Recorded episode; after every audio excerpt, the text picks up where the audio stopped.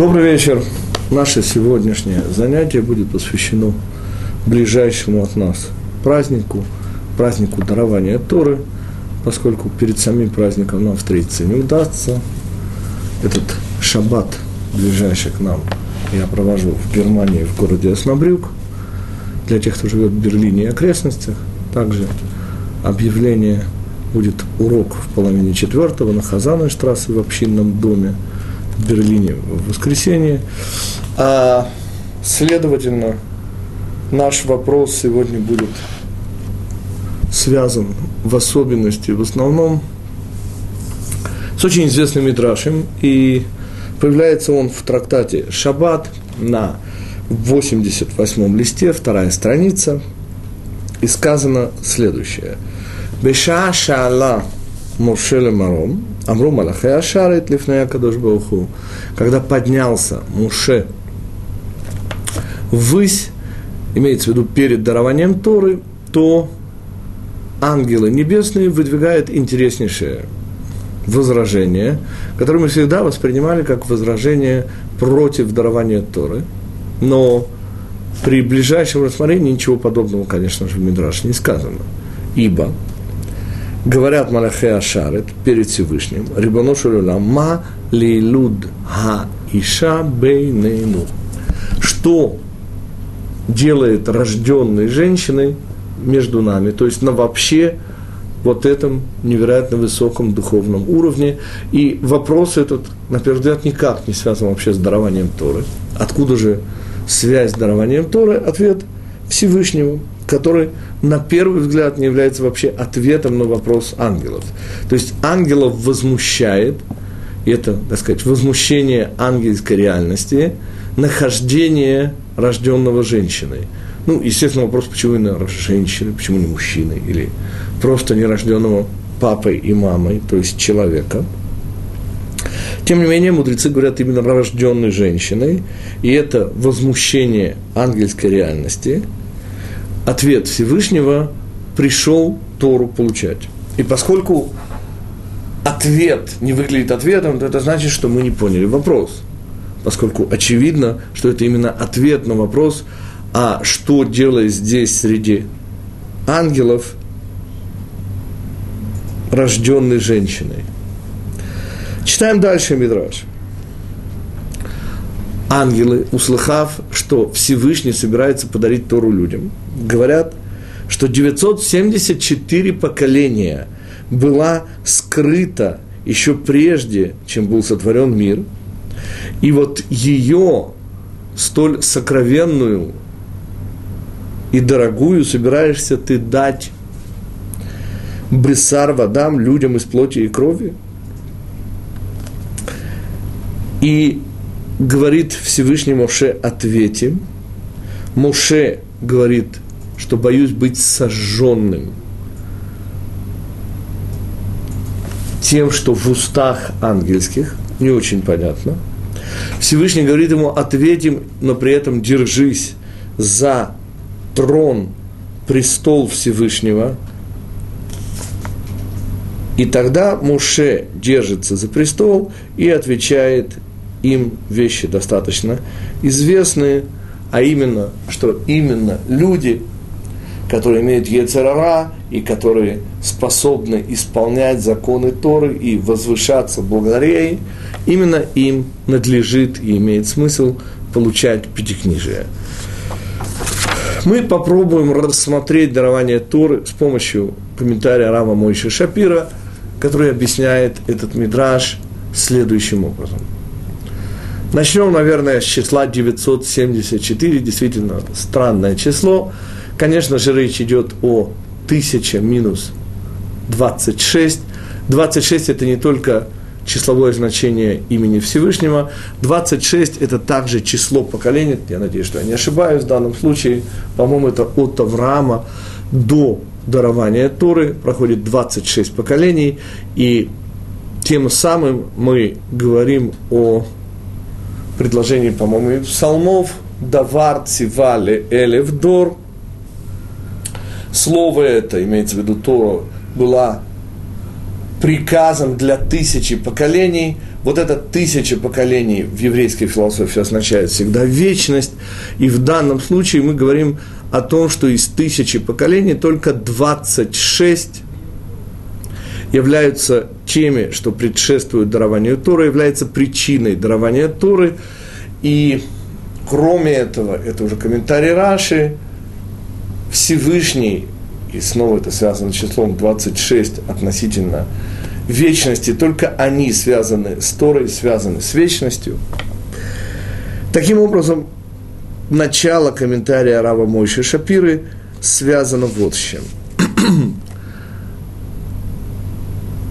Ангелы выражают наличие противоречия между нахождением человека наверху и, получается, задачей, которую имеет вот этот верх и сами ангелы. Для того, чтобы распознать проблему, Рав Мойши Шапира предлагает удивительно красивое и простое видение антитезы Израиля и Египта и антипода дарования Торы египетского рабства. Как известно, именно ликвидация последствий египетского рабства и есть содержание наших, сегодня у нас уже, вчера мы считали сороковой день, соответственно, нам осталось уже всего 8 дней – считая сегодняшний, досчитать до дарования Торы, и весь этот путь земной, который предшествует дарованию Торы, это избавление от последствий египетского рабства, это подъем на 49 ступенек вверх. Там, на 49-й ступеньке, и ожидает нас ступенькой выше Всевышний, и отсюда мы считаем ровно 49 дней, 50 – это уже дарование Торы Всевышним. Но избавление от египетского рабства, трактует Равмойши Шапира, это избавление от ситуации, в которой форма диктуется желанием. Чрезвычайно интересно эту концепцию, которую мы сегодня подробно рассматривать не будем, увидеть через слова пророка Ехескеля, который сказал «У псарам псар хамурим, Везирматам зирмат сус. И мясо их, мясо ослов, осел на иврите, как мы хорошо помним, ассоциируется и прямо означает материя. То есть получается, что египтяне материальны в квадрате, они замкнуты на материи. А их текучесть, текучесть материи, сейчас мы видим, что это такое, это текучесть лошадей. Собственно, о чем идет речь? лошадь является в данном случае символом практически неограниченного числа возможностей реализовывать наши желания и в соответствии с ними выбирать форму для материи. Лошадь может быть скаковой, может быть военной, может тащить за собой плуг, может быть использована гонцами и так далее, и так далее, и так далее. И потому их текучесть, текучесть лошади, что основная концепция Египта – это концепция материи ради себя, замкнутого эгоизма. В идеале идея диктует форму, которая форма диктует материал. Самый простой пример – стул. Идея в данном случае – сидеть, в соответствии с этой идеей сидеть и варьируется форма, а форма уже, естественно, определяет материал. Но Египет прямо противостоит этой позиции, и, следовательно, задача Египта – текучесть, текучесть лошадей – это диктовка формы снизу, с уровня желаний. В соответствии с моим желанием воевать, отдыхать, спешить, пахать землю, определяется, по сути, форма одного и того же материала. И символом его является лошадь. Очень полезно заметить для тех, кто вырос, подобно нам, в христианской культуре, скорее всего, число знаменитое дьявольское или апостольское, точно не знаю, как христиане это называют, 6, 6, 6, проистекает именно из этого слова, слово «сус», лошадь на иврите, это самых, вав, самых, и, кроме всего прочего, вав – это 6, самых – это шесть десятков. Вот вам шесть, шесть, шесть. Не останавливаясь на этом, сразу перейдем к объяснению рабы Муши Шапира концепции дарования Торы. Концепция дарования Торы, говорит Рамой Шапира, это концепция дарования вечности формы. То есть, замысел Всевышнего столь совершенен, что реализуясь в этом мире, он дает нашей, в общем-то, текучей форме, ведь человек, как известно, смертен, и смерть человека никак не отражается ни на материале, ибо с атомами и молекулами ничего плохого не происходит.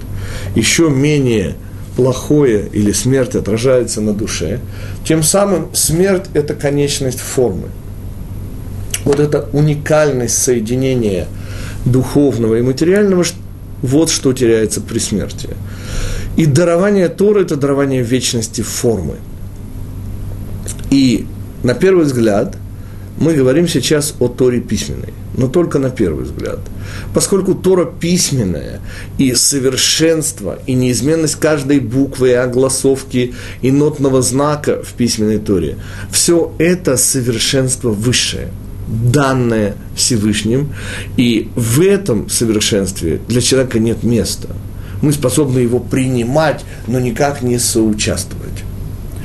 И основная идея, следовательно, дарования Торы, объясняет Равмой Шапира, это возможность человеку и Елуд Иша, объясняет Равмой Шапира, рожденный женщиной. Почему в этом Мидраше так называется человек, так называется Муше, подчеркивается, это в принципе появляется у Рамбама, что муж отец дает форму, жена, женщина дает материал. Рожденный женщиной, и в этом основная причина неприятия ангелами миссии Муше, что здесь делает рожденный женщиной, не способный удержать вечную форму. То есть тот, кто имеет отношение именно к материальности, к неспособности удерживать форму ответ, который Всевышний дает, теперь становится понятным. Ответ, он пришел за Торой. Он пришел для того, чтобы стать частью вечности, приобрести вечную форму. Вот это и есть цель всей-всей Торы. Ведь в конечном итоге задача Торы не оставаться наверху. Задача Торы – придать материи вечную форму и тем самым соединить все уровни бытия, от самого нижнего материального и до самого верхнего замысла Всевышнего. И отсюда тысяча поколений. Снова тысяча поколений у нас означает вечность, и 26 из тысячи – это снова, господа, to the happy few, для немногих счастливых – для сколь немногих в конечном итоге уготована вечность. Сколь немногие смогут подняться над уровнем рожденной женщины и, зацепившись за Тору, и объясним слова «зацепившись за Тору».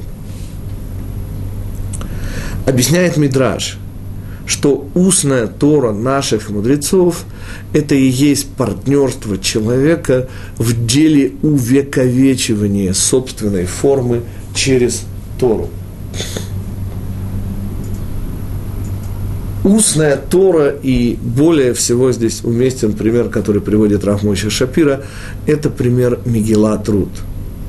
Обычно я вслед за своим учителем Равмойши Франком и мудрецами, Мааралем, объяснял связь и назначение чтения именно Мегила Труд в праздник дарования Торы через связь Рут, царя Давида и всего, что называется царственностью и принятием верхнего изобилия на земле. Но Рав Мойша Шапира находит путь удивительно красивый и простой объяснить нам значимость чтения Мегелатруд именно в праздник Шивот, именно в контексте вечности формы. Партнерство человека в устной Торе. со Всевышним.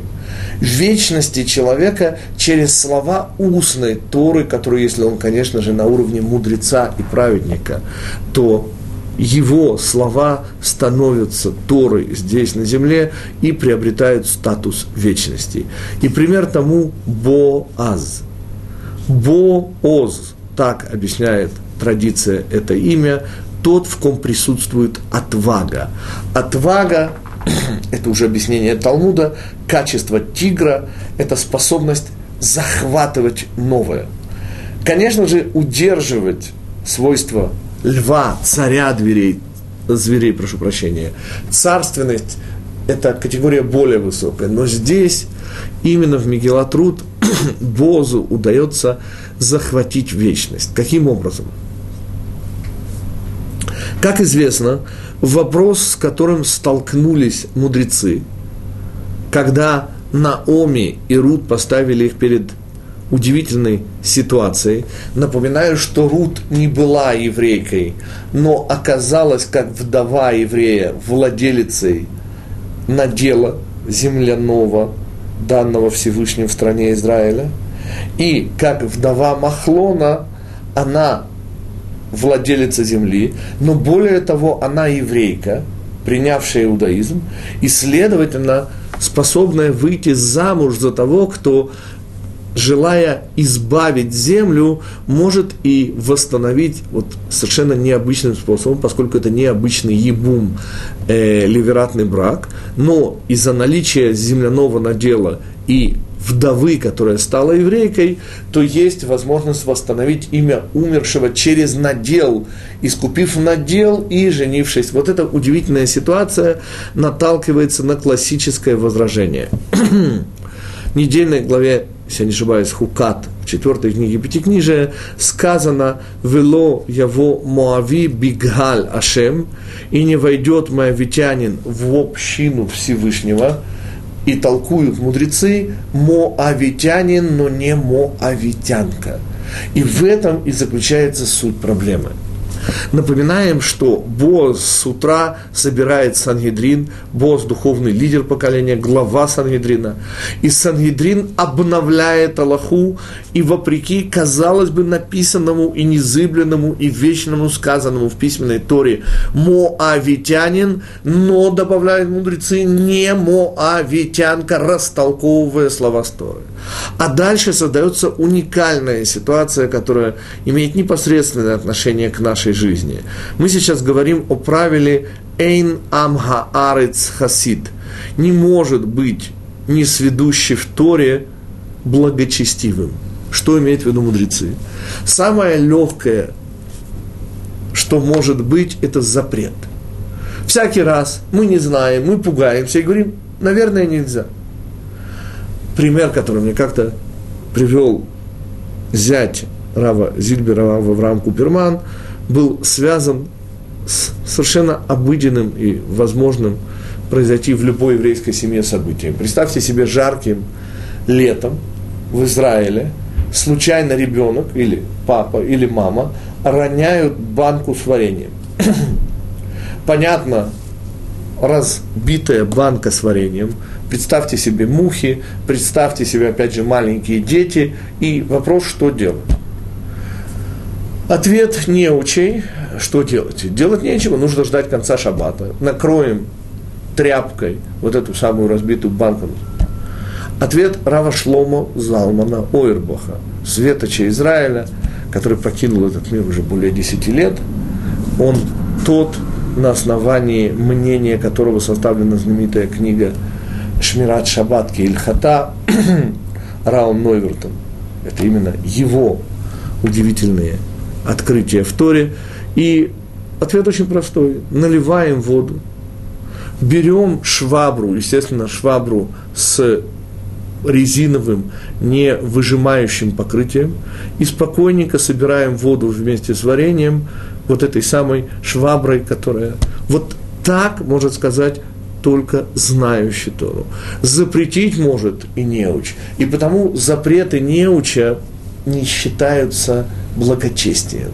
Но мы сейчас скажем немножко больше. Ближайший родственник имевшие отношение к мецве избавления земли, о которой мы читали буквально прошедший шаббат. Йовель, как вы помните, это автоматическое избавление, но, соответственно, если обнищал еврей и продал свой надел, то это большая мецва всех родственников, в особенности близких родственников, заплатить необходимые деньги и вызволить эту землю, которая, по сути, соответствует исключительно вот этой мешпухе, вот этой индивидуальности в Израиле. И мы говорили с вами об удивительном соответствии между еврейской душой и наделом земли в Израиле. Это, если хотите, материальная составляющая Торы. Тора на уровне земли – я напоминаю красивейший пример моего учителя Рава Франка. Только в земле Израиля Тору можно кушать. Каким образом? Только плоды земли Израиля несут в себе мицвод Торы. Отделяем десятину, соблюдаем седьмой год, вторая десятина и так далее. И таким образом, когда мы поедаем плоды земли Израиля, мы совершаем удивительнейшую вещь. Мы едим Тору мы едим мицвод Торы. То есть мы реализуем Тору на уровне просто земном.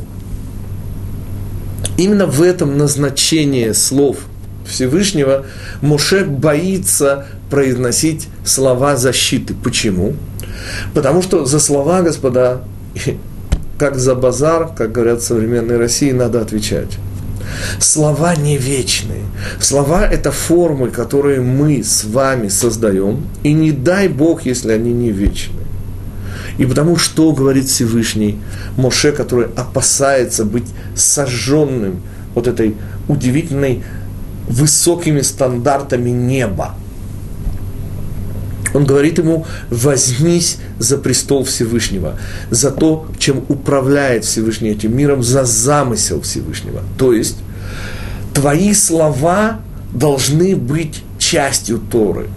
Твои слова, слова истины и мудрости, они нижняя часть Торы, часть устной Торы, в которой ты, Моше, и все, кто пойдут за тобой, будут партнерами Всевышнего.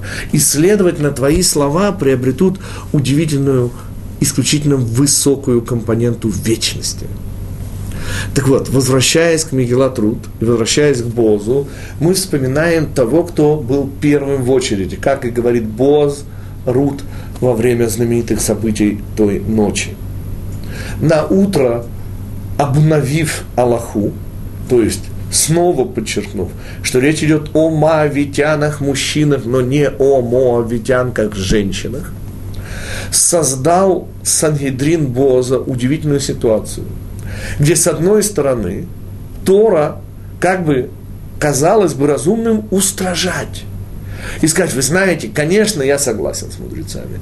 Конечно же, речь идет о моавитянах, мужчинах. Но вы знаете, когда Тора говорит – лучше чуть-чуть поставить ограду и устражить. И это тот самый страшный случай, когда мы не слушаем мудрецов, когда мы не доверяем, не дай Бог, нашим мудрецам. И что делаем? И что сделал дядя Элимелеха, который говорит пен ашит эт нахалати, который говорит, как бы не уничтожил я вот этим не нарушение. Мудрецы сказали, что можно. Но не дай Бог, все-таки слова Торы, может быть, лучше устражить, может быть, лучше не жениться на Рут. И потому, говорит Рахмойша Шапира, Бооз, отвага. Боаз, которому в этот момент хорошо за 80, которому жить, на самом деле, как мы знаем, остается ровно сутки, которому, слава Богу, Всевышний дарил, подарил 10 сыновей, 10 дочерей. Имеется в виду, он полон во всех смыслах этого слова. Он праведник. У него нет ни малейшей нехватки. Но у него есть та самая нехватка, ради которой Муше стремился в страну Израиля.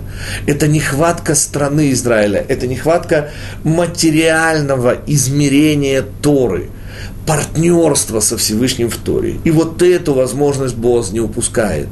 Он говорит, вот именно Моавитянка, я могу исполнить слова и вердикт мудрецов.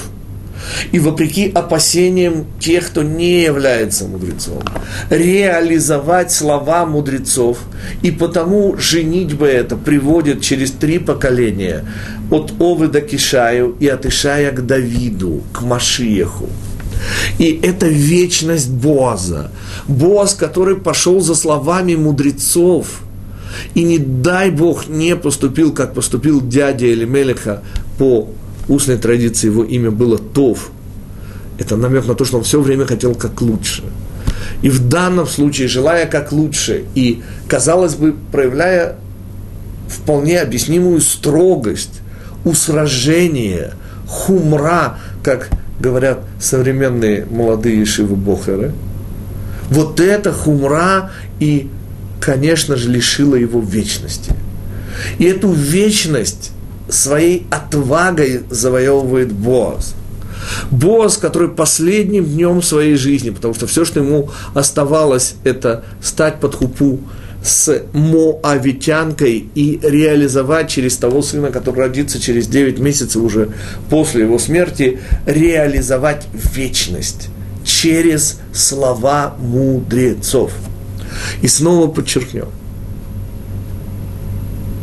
то, ради чего Тора дается в этот мир, это не даже не письменная Тора, которая столь совершенна, что совершенно не оставляет места для человека.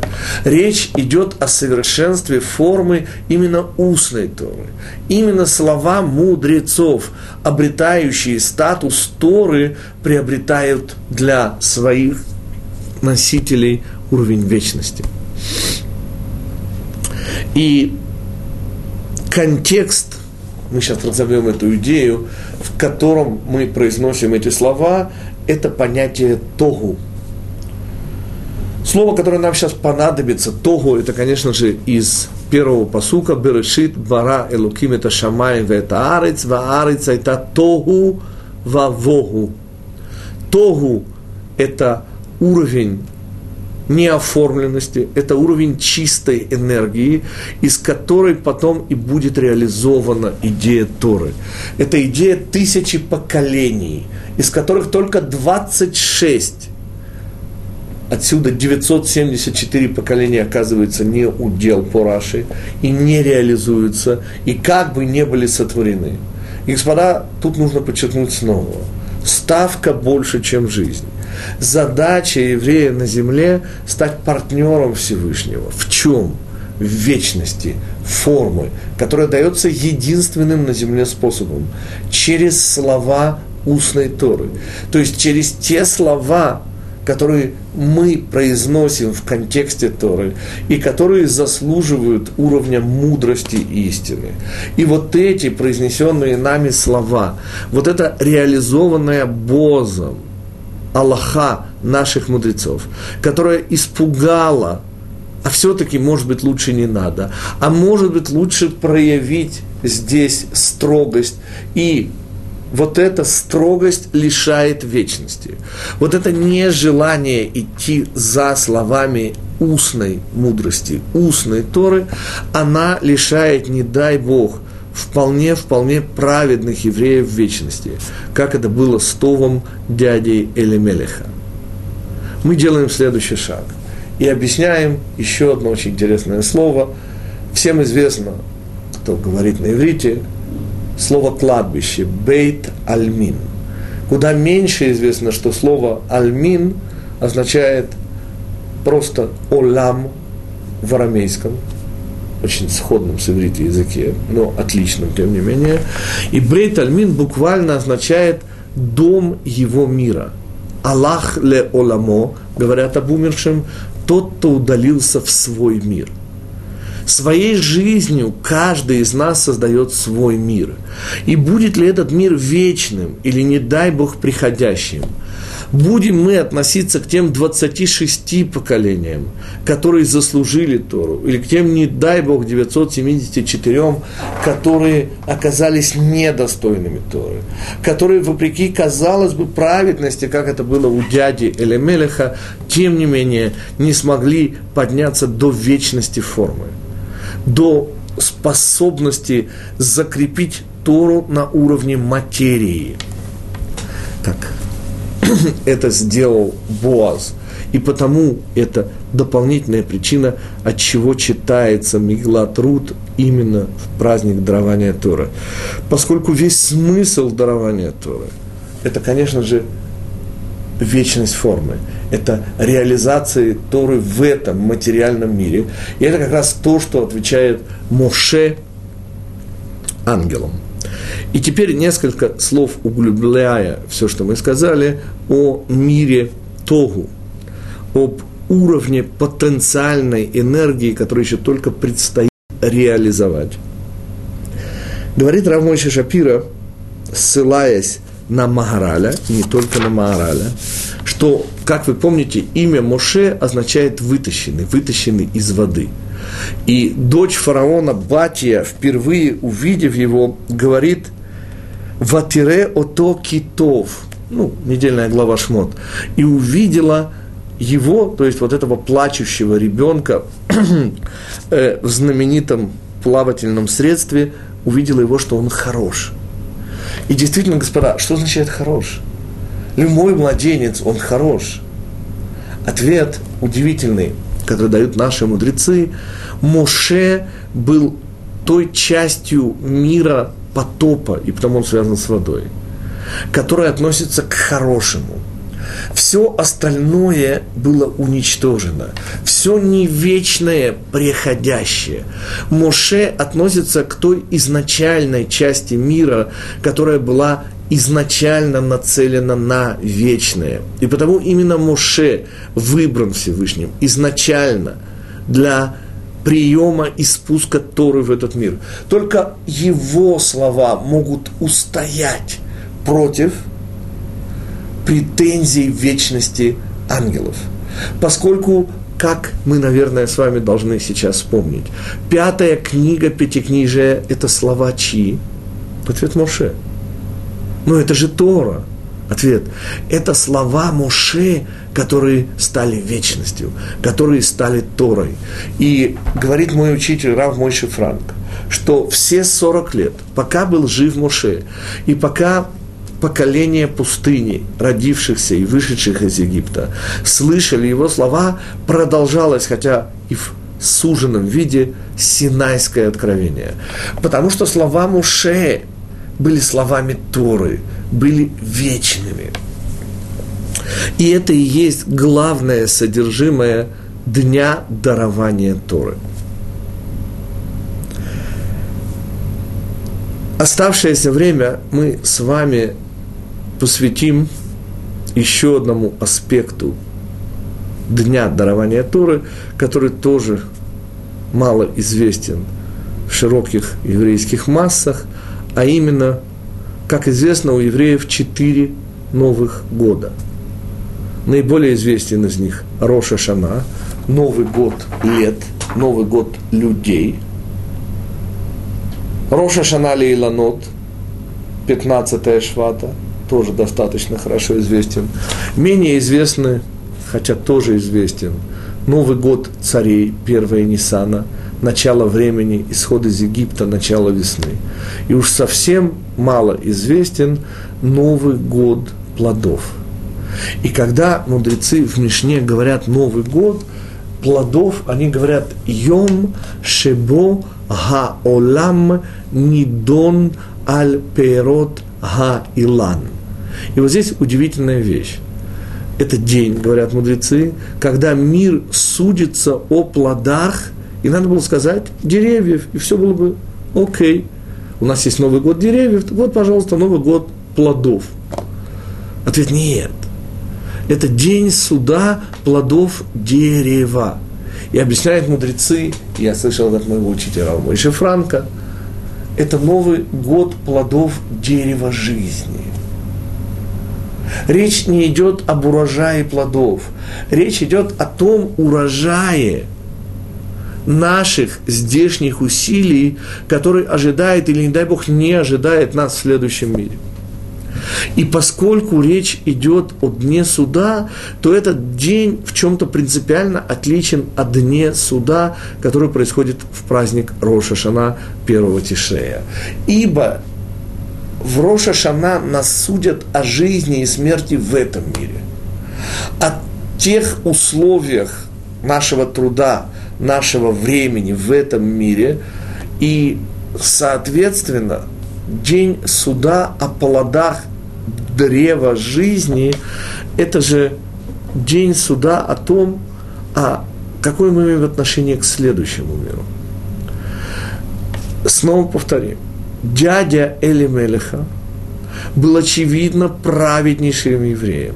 Настолько праведным, что ни секунды, не сомневаясь, когда рядом с ним появилась мецва вызволить надел умершего сына Элемелеха Махлона, мужа Рут Моавитянки, он ни секунды не колеблясь, естественно, эту мецву хотел исполнить.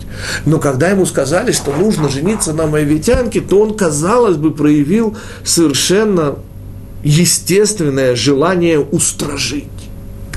И этот праведнейший еврей, и потому, говорят мудрецы, он не назван по имени, он потерял вечность.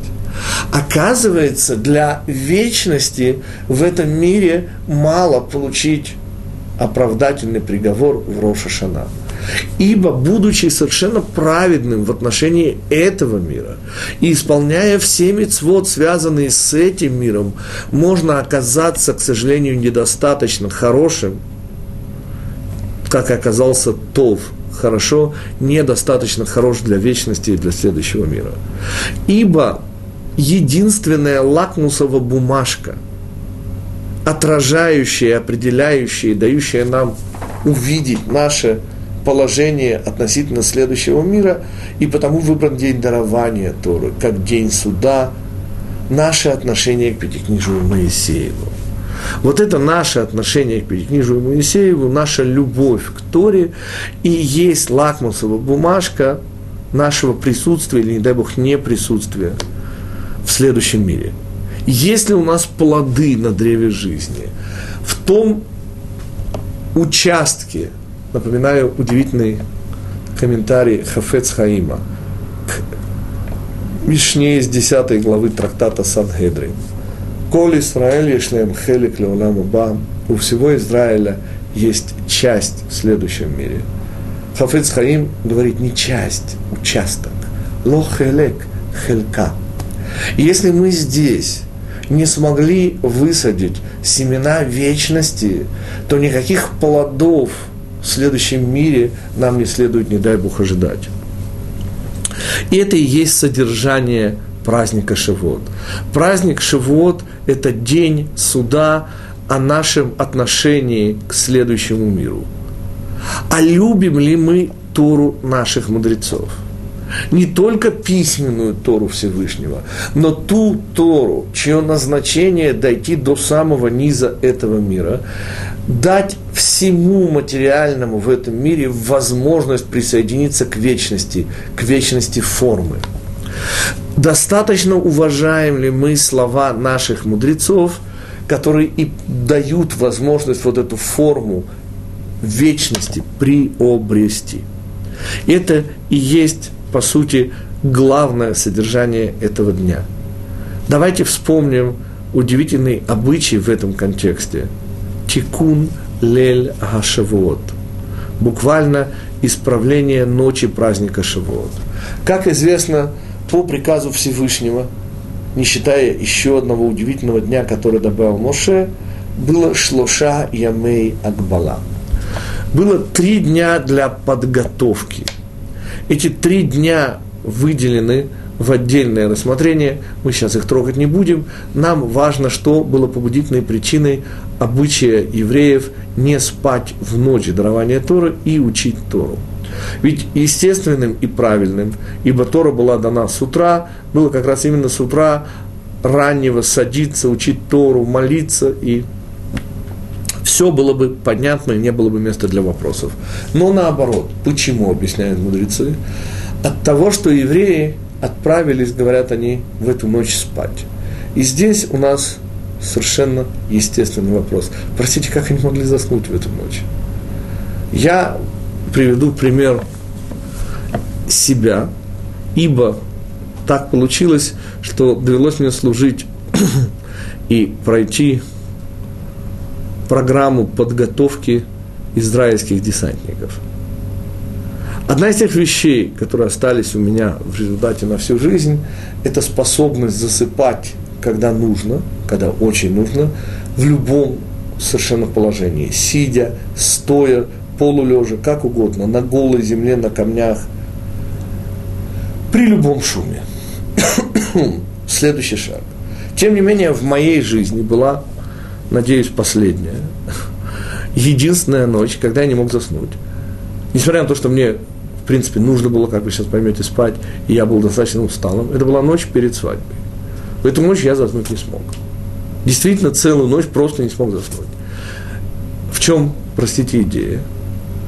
Если я, простой еврей, не мог заснуть ночь перед свадьбой, евреи поколения наиболее близкого к Всевышнему, в ночь перед дарованием Тора, которую мудрецы называют ночью, перед хупой, перед выходом замуж Израиля за Всевышнего, как они могли заснуть? И ответ именно благодаря высочайшему уровню, который нам совершенно недоступен, они, зная о том, это объяснение моего учителя Рамочи Франка, насколько этот день будет для души, но не для тела, насколько этот день будет тяжелым для тела. Напомню, чего испугались евреи во время дарования Тора. Смерти материальной. Что тело не выдержит, что душа устремится наверх настолько, что Надав и Авиу, как мы учили, пример. И вот этот их страх – и вот это их опасение, что тело не выдержит, заставило их и привело к выводу, что тело нужно отправить спать, дав ему максимальные силы. И они просто приказали, пользуясь своим удивительнейшим, высочайшим духовным уровнем, приказали телу спать. И ошиблись. Почему ошиблись? Ведь расчет был сделан правильно. Да, господа. Но есть то, что выше расчета – это то, что не позволило мне заснуть в ночь перед свадьбой. И это понимание душой неповторимости этого момента во времени. Речь идет об уровне любви, который Всевышний дарит своему народу. И вот этот уровень, его предвосхищение, по сути, ломает все рамки, отменяет все совершенно законы. И специально мы вслед за мудрецами повторяем, что момент дарования Туры, все ограничения этого мира были отменены. Попытка, следовательно, в момент, когда Всевышний дарит свою любовь, приготовить свое тело, это детский расчет, который ну, никоим образом не достоин вот этот расчет высоты этого момента. И вот сюда-то как раз и вклиниваются наши мудрецы и добавляют. Мы в эту ночь поступаем вопреки разуму. Действительно, учить ночью Тору, простите, что в этом разумного? Ночью, ночь предназначена для сна. Часть ночи, понимаю, но всю ночь Аризаль, Равыца, Глурия, Захренот, Цадик, Левраха добавляет от себя лично. И я надеюсь, что вы понимаете, что его слово что-то для нас стоит. И говорит Равыца Клурия, что я лично обещаю, что всякий еврей, который не сомкнет ни на мгновение глаз, изучая Тору в эту ночь, получит еще один год жизни. В контексте того, что мы сказали, сказанное Аризалем более-менее понятно. Ведь действительно, любовью за любовь, это и есть смысл исправления рационального подхода наших праведников, получивших Тору. И вот исправление рацию, а что может быть выше правильного расчета, ответ только любовь. И вот эта попытка наша, вопреки всему, учиться всю ночь, это реализация данной нам возможности проявить любовь к Всевышнему. А любовь к Всевышнему – это только любовь к Его Торе. Другого способа, кроме Его Торы, не существует. И как раз день суда плодов древа жизни. Имеем ли мы отношение к вечности? Именно этот вопрос и решается. А ночь, как известно, это время суда. И именно во время этого суда мы практически пытаемся нивелировать суд, нивелировать рамки. Напоминаю, что на иврите слово «дин», говорит Рамон Шапира, происходит от корня «дай», границы. И, конечно же, это категория границ, категория справедливости. Так, но не так. И мы вот этим своим нерасчетливым изучением Торы пытаемся вот эти суровые рамки суда отменить и ответить Всевышнему любовью за любовь. Еще один важнейший комментарий, который я слышал от моего учителя, его автор Рав Яков Кранц, Магид из Дубна, жил параллельно с Вилинским Гаоном, и очень многие его комментарии связаны с Вилинским Гаоном, так же вот, как и тот, который я сейчас перескажу вам. как известно, и это уже мы переходим к практике, как и касательно любого комментария Торы, чрезвычайно важно, мы сейчас это снова подчеркнули, этот комментарий опустить в самом лучшем смысле этого слова на землю. Точнее, дать земному зацепиться за слова Торы. И мы попробуем сейчас с вами ответить на вопрос, а как это делается, а как можно учить Тору всю ночь, не на секунду не слепляя наших век. Ответ.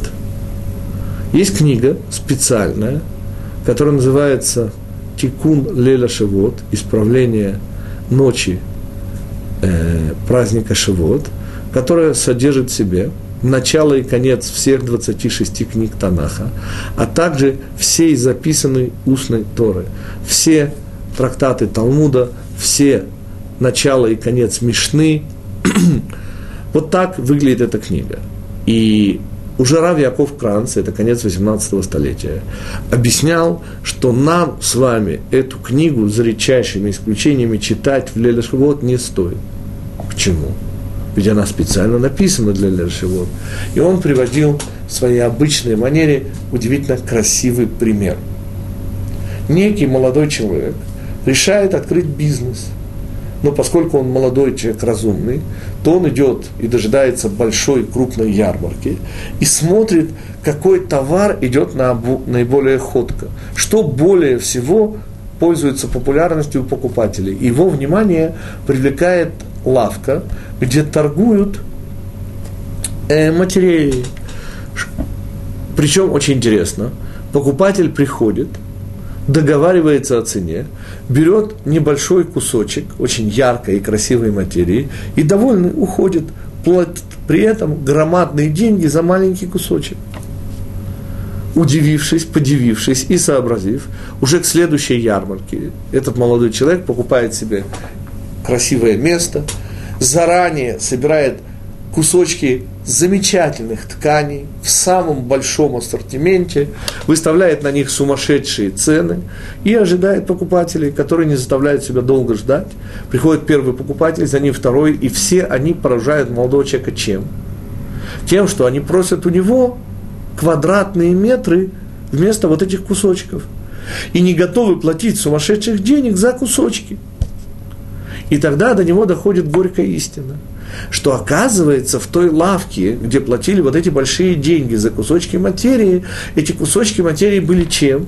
Образцами, с которыми заплатившие деньги за квадратные метры шли уже на склад, и там получали свою штуку материи, показав вот этот самый кусочек, и на котором приказчик написал, сколько ему полагается и за сколько он уплатил.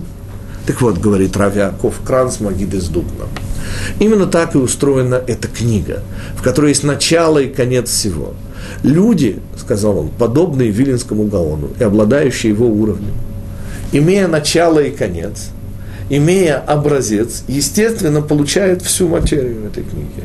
Но мы с вами, это говорит Магид из Дубна, господа, это не я говорю, к сожалению, не обладающие способностями и знаниями Вилинского Гаона. Для нас, к сожалению, попытка сделать такой бизнес, читая начало и конец праздник Лелешевод, это похоже на бизнес этого молодого человека, который решил торговать кусочками тканей. не понимая, что за ними стоит целое, которое, к сожалению, у него на складе отсутствует. Понятно, склад – это память, ну и так далее, и так далее, и так далее. Так как выглядит практический совет? Что именно следует нам с вами читать в эту ночь? Конечно же, ответ тривиален. То, что мы более всего любим в Торе. Это может быть пятикнижие с нашими любимыми комментариями. Это может быть, что еще более важно, книги по этике наших мудрецов. Обратите внимание, снова подчеркиваю именно книги, подобные той, которую я сейчас держу.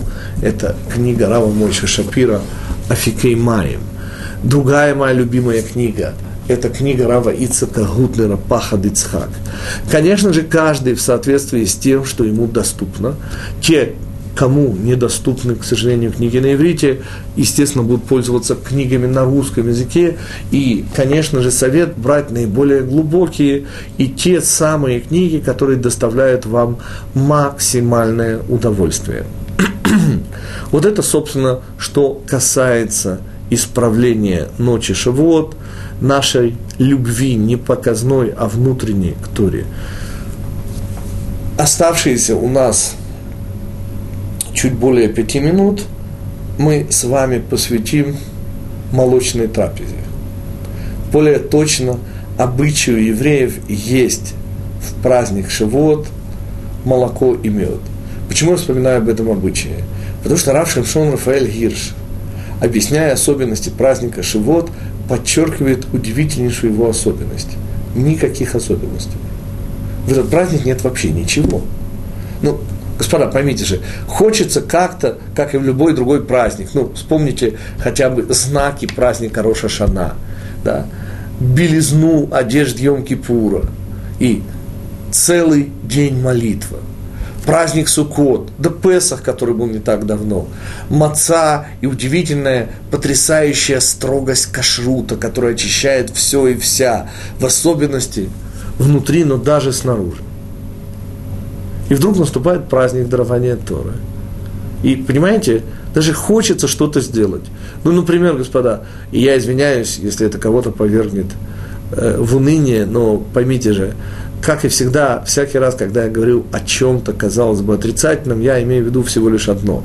Сделать нам, друзья, предстоит больше, чем сделано. Так вот, э, говорит мой учитель Рамойши Франк, что даже обычай украшать травой и зеленью – синагоги, собственно, связан с малоприятным воспоминанием и намеком мудрецов, который прямо сказан в Торе. Запретом выпасать скотину да, на горе Синай и даже напротив. Скотина, господа, это мы с вами. И речь идет о чем? О том, что дуракам закон с большой буквы не писан.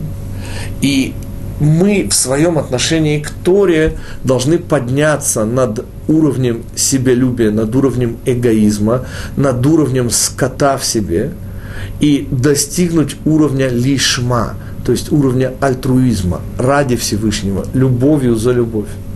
И таким образом, даже вот этот обычай и тот, как бы сказать, сегодня уже, конечно, мало кто помнит о его настоящем смысле, но действительно практически единственный обычай, который хоть как-то выделяет этот праздник из других праздников. И, кстати, отсутствие, говорит Раф Шипшон Рафаэль Хирш, у этого праздника отличительных черт, по сути своей, очевидно. Если смысл назначения этого праздника – это наша любовь к Торе, то какие же здесь могут быть приказы? Понимаете, любой приказ Всевышнего, любая мецва Торы означает, что это его, а не наше а следовательно в этот день никаких приказов не может быть. Что, тем не менее, такое молочная трапеза? И говорит мой учитель, что, во-первых, на прозаическом уровне это цав хаша, это веление времени, ибо, получив Тору, евреи немедленно оказались в состоянии, где вся их посуда не кошерна. Таким образом, все, что они могли – это, естественно, молочное, то есть не горячее, а холодное. И это была таким образом навязанная в кавычках им законами Торы молочная диета. Но если копнуть чуть глубже, и этим мы завершим сегодня нашу конкретную подготовку к празднику Шавуот, халав удваш тахат лашонех. Это стих из Шир Хаширим, песни песней, и его смысл – молоко и мед под языком вашим. Не имея возможности раскрыть сейчас, уже слишком мало времени осталось, всю эту тему, мы, тем не менее, скажем следующее. Как молоко, так и мед, говорим мы вслед за мудрецами, являются символами открытий в Торе, того, что делает нас партнерами, то есть спуска высочайших и глубочайших и бесконечных идей Торы сюда, в наш мир, на уровень человеческих слов. То есть я подчеркиваю снова уровень устной Торы, уровень мудрецов.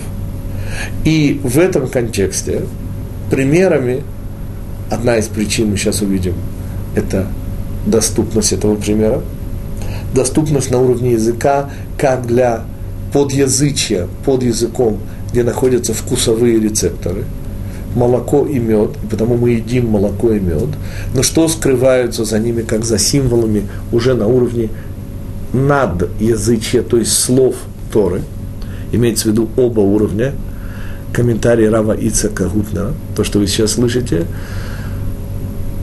на уровне устной Торы, то, что скрывается за молоком и медом, это совершенно удивительные вопросы, которые могут поставить даже евреев, очень сведущих в Торе, в тупик. Кто, простите, разрешил евреям есть молоко? А в чем, собственно, проблема? Отвечаю. Молоко – это часть живого животного. И простите, кто разрешил его есть? Мед пчелины, как известно, хотя и не являются частью пчел, но проходит по их пищевому тракту. Пчелы, как известно, абсолютно не кошерные. А следовательно, хотя это не часть пчел, но это часть некоего продукта с ними связанного, и опять же возникает вопрос, а с какой стороны, простите, пчелиный мед кошерен? Для того, чтобы ответить на эти вопросы, как раз и нужно подняться на уровень вечности, на уровень Шлома Залман Ойрбаха и других мудрецов, да будет благословенна их имя. И это то, что вселяет в меня и, надеюсь, в вас оптимизм. Ибо получается, что сделать нам, друзья, предстоит больше, чем сделано.